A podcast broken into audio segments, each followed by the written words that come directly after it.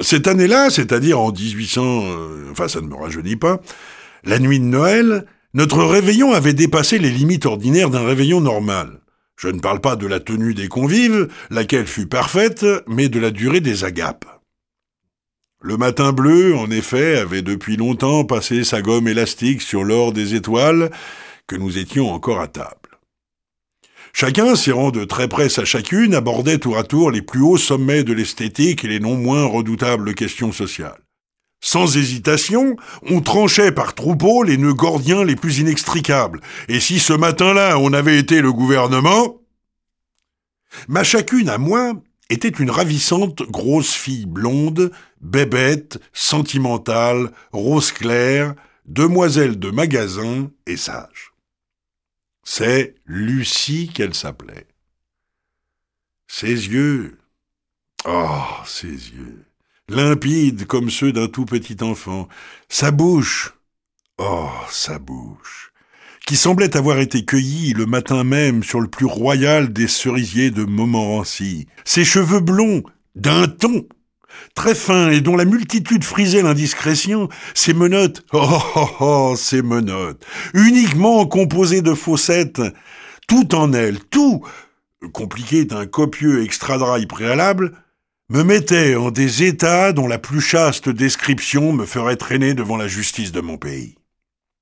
Elle riait des bêtises que je lui disais. Elle riait d'un joli rire idiot qui mettait le comble à mon ravissement. Mon bras droit avait enlacé sa taille, ma main gauche tenait à l'aise ses deux mains, et ma bouche mettait dans la fine toison de sa nuque des milliards de baisers, immédiatement suivis d'autres milliards. De longues chatouilles lui frémissaient au long du dos, et, toujours, elle riait, disant Non bêtement. Tout à coup, une musique monta dans la cour.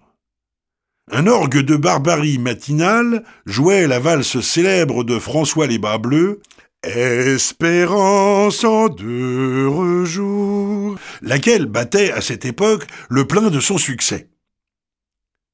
Alors, Lucie cessa de rire.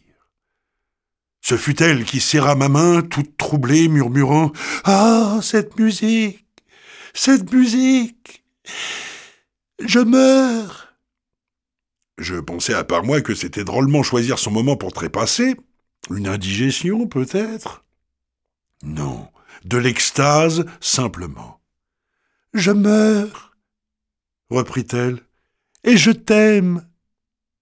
L'agonie fut douce, et Lucie ne mourut pas. Moi non plus.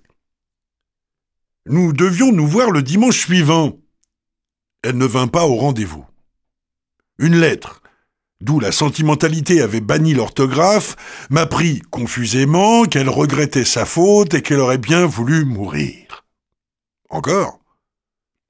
Je quittai Paris le lendemain, appelé à Reykjavik pour embaumer un professeur de toxicologie danois mort à la suite d'une chute de cheval. Les petits chevaux islandais sont extrêmement difficiles à monter quand on n'a pas l'habitude. Rien n'est plus drôle que les choses.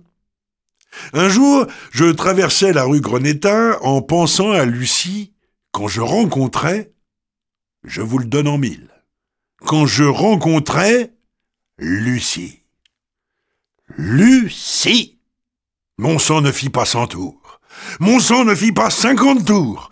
Mon sang ne fit pas vingt tours. Euh, j'abrège pour ne pas fatiguer le cher lecteur. Mon sang ne fit pas dix tours, mon sang ne fit pas cinq tours. Non, mesdames, non, messieurs, mon sang ne fit pas seulement deux tours. Vous me croirez si vous voulez, mon sang, mon sang ne fit qu'un tour. Lucie. Lucie, engraissée, adorable jusqu'à la damnation. Qu'est-ce qu'on risque? Lucie, plus blonde et plus rose claire que jamais. Lucie, dont le regard reflétait les limpides candeurs du jeune âge. Avec le toupet inhérent à son sexe, Lucie prétendit qu'elle ne se rappelait de rien. Et cet air-là, fis-je, génialement inspiré, vous en rappelez-vous? Et je lui fredonnai la fameuse valse Espérance en deux jours. Elle me saisit la main, Taisez-vous, malheureux. Quand j'entends cet air-là, je me prends à vous raimer comme à ce matin de Noël, et mes yeux vous cherchent autour de moi. Et quand vous ne l'entendez pas? J'aime mon mari, monsieur. Vous êtes marié? Oui, monsieur, avec un voyageur de commerce. Qui voyage? Huit mois de l'année. Pauvre petite.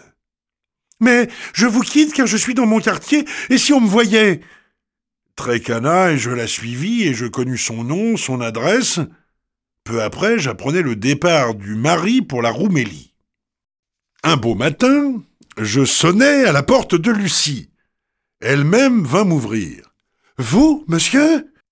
Et elle allait me flanquer à la porte sans autre forme de procès, quand soudain monta de la cour la suggestive mélodie Espérance en deux jours. Ai-je besoin de prévenir le lecteur que l'orgue en question avait été amené par moi diaboliquement?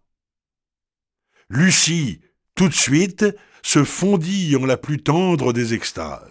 Elle me tendit ses bras ouverts, râlant ce simple mot. Viens.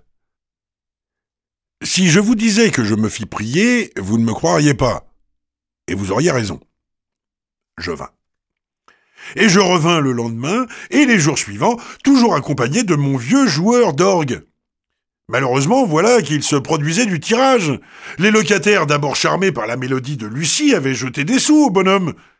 Mais la fameuse valse se reproduisant chaque jour avec la constance du rasoir, ces braves gens la trouvaient mauvaise et remplaçaient les sous par des projectiles moins rémunérateurs, tels que trognons de choux, escarbilles et autres résidus domestiques.